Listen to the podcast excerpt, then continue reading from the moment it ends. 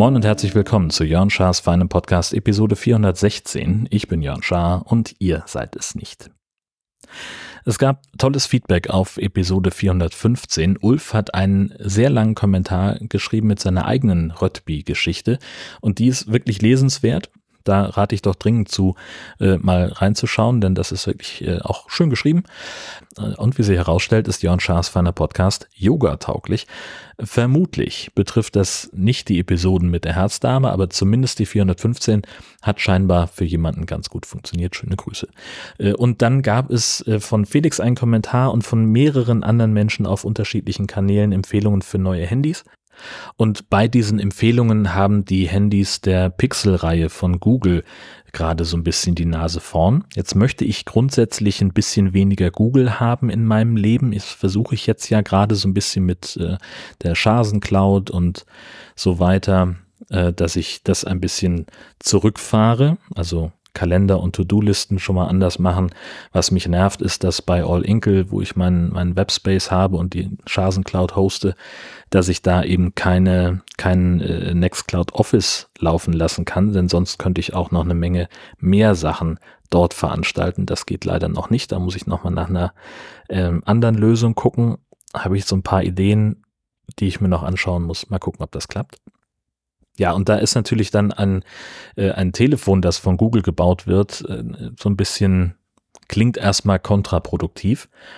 Soll wohl ja so sein, dass die eine, eine schlauere Update-Politik haben als beispielsweise Samsung, die mir kolossal auf den Sack gehen damit. Und wohl einige kleine Hardware-Abstriche oder, oder Software-Abstriche äh, muss man da wohl in Kauf nehmen.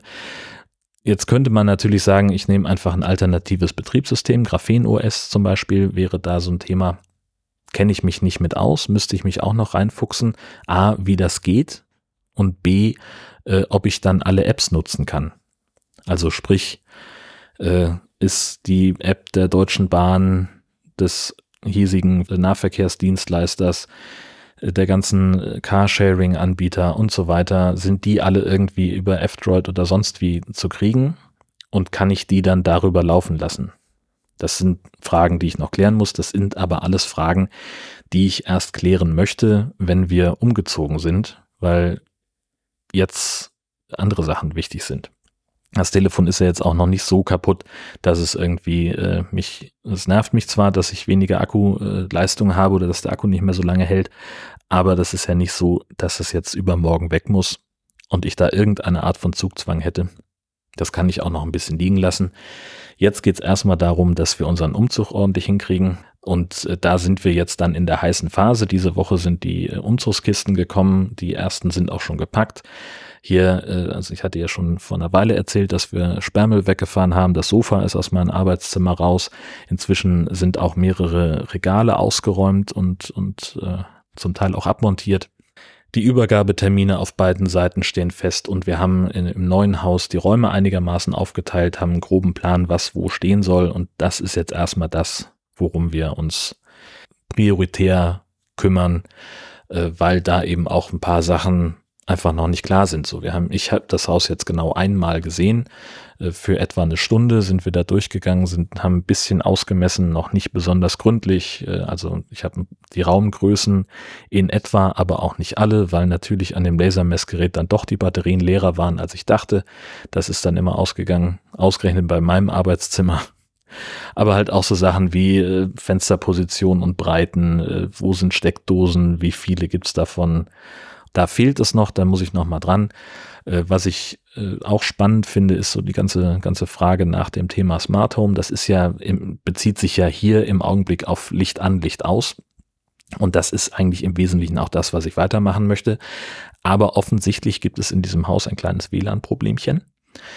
Ähm, das war jetzt zwischenvermietet. Die Familie, die da vor uns drin gewohnt hat, hat da für ein Jahr drin gewohnt und die waren wohl von der WLAN-Situation so genervt, dass sie auf eigene Kosten Netzwerkkabel durchs ganze Haus gezogen haben. Und das ist, finde ich, wiederum sehr nett. Die haben sie auch liegen lassen.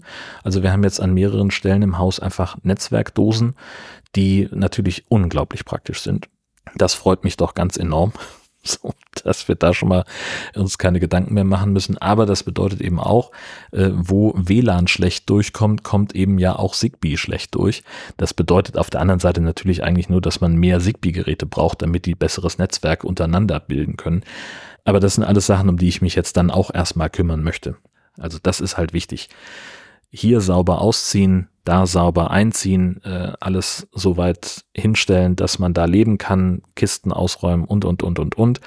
Und dann kümmern wir uns um so Sachen wie Licht an, Licht aus und den ganzen anderen äh, Smart Home Quatsch, der mir so im Kopf herumschwebt, was ich gerne noch so umgesetzt haben wollen würde. Da müssen wir überhaupt erstmal gucken, ob das geht. Keine Ahnung, das geht schon damit los, dass die Haustürsituation da nochmal anders ist als hier was mit Gesches Dienstzimmer zusammenhängt. Das sind alles Sachen, was man natürlich dann doch auch nochmal anders wiederum mit dem, in Anführungszeichen, Vermieter, mit der Kirchengemeinde besprechen muss. Und, und, und. Alles Sachen, über die ich dann erzählen werde, wenn es soweit ist. Ja, dann war diese Woche das letzte Mal Volleyball für mich. Äh, Volleyballtraining ähm, habe ich dieses Jahr ein bisschen schleifen lassen, weil irgendwie jede Woche was war. Und sei es nur, dass ich äh, völlig im Arsch war und äh, abends keine Energie mehr hatte, weil ich tagsüber keine Zeit hatte für einen Mittagsschlaf. Und jetzt war ich also vor zwei Wochen beim Training und dann diese Woche nochmal. Das waren die einzigen beiden Male bisher, die ich dieses Jahr wirklich in der Halle war. Und das war, also letztes Mal habe ich schon denen gesagt, dass ich gekündigt habe, weil ich will umziehen und so. Und jetzt war also dann das letzte Mal äh, Training hier in Husum, weil nächste Woche ich zwar grundsätzlich nochmal hin könnte, weil ich hier wohne, aber ich habe da einen Abendtermin und der äh, dauert äh, bis deutlich länger nach Trainingsbeginn. Oh Gott, das war ein Scheißsatz. Egal. Ähm, das geht also nicht, deswegen habe ich mich jetzt also dieses Mal schon verabschiedet. Und achso, wo wir gerade beim Sport sind, dieses äh, heute hatte ich da auch mal wieder mir Zeit genommen, um ein bisschen Golf zu spielen. Äh, war auch gleich irgendwie ein bisschen ein besonderes Spiel, denn äh, einerseits habe ich ein bisschen verpennt. Äh, ich wollte um 20 vor 7 abschlagen und war im Endeffekt so, naja, erst um 20 nach 6 wirklich auf dem Platz und hatte also nicht Zeit für meine komplette vor dem Spiel Routine, alle Schläger mal durchzuspielen.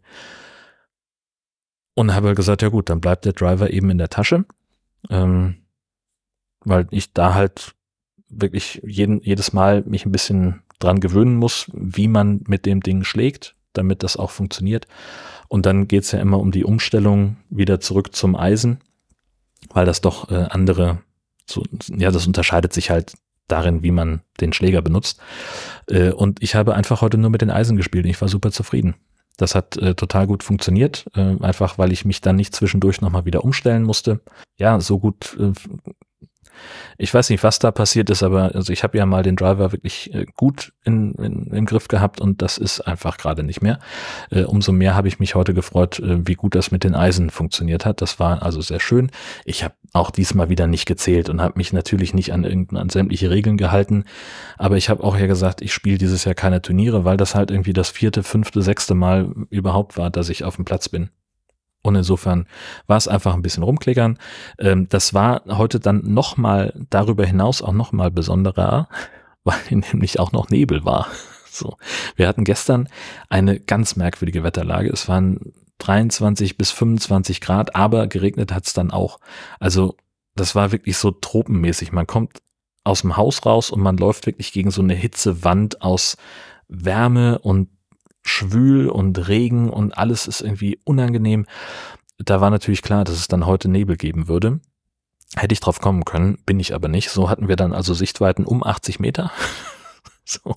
Und da war ich doch dann sehr, sehr froh, dass äh, meine, meine Schläge äh, gut funktioniert haben, dass also der äh, Ball ziemlich gerade geflogen ist und dass ich mich dann ja doch relativ gut auskenne auf dem Platz. Das heißt also, ich konnte anhand der Richtung, wo der Ball gestartet ist, sagen, okay, dann wird er wohl irgendwo da liegen.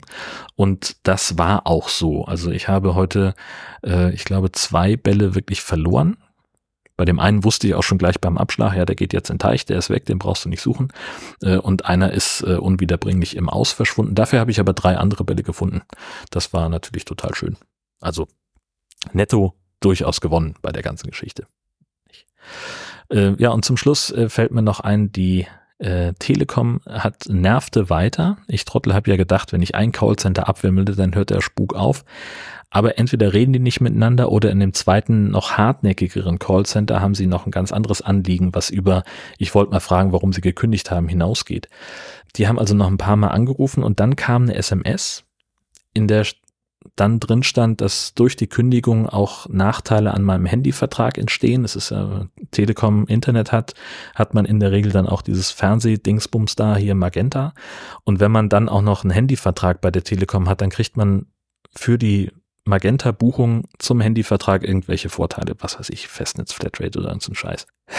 Und die bin ich jetzt halt los. Nee, also keine Ahnung, ich muss dann nochmal genau gucken, was da jetzt äh, verloren gegangen ist. Auf jeden Fall darüber wollten sie offenbar mit mir reden und wenn ich jetzt noch Fragen hätte, dann äh, könnte ich ja dann mich bei dieser Callcenter-Nummer melden, die dann so hartnäckig war. Die haben sich jetzt dann auch nicht mehr gemeldet, da war ich jetzt dann froh sie nach einer Woche Telefonterror aufgegeben haben.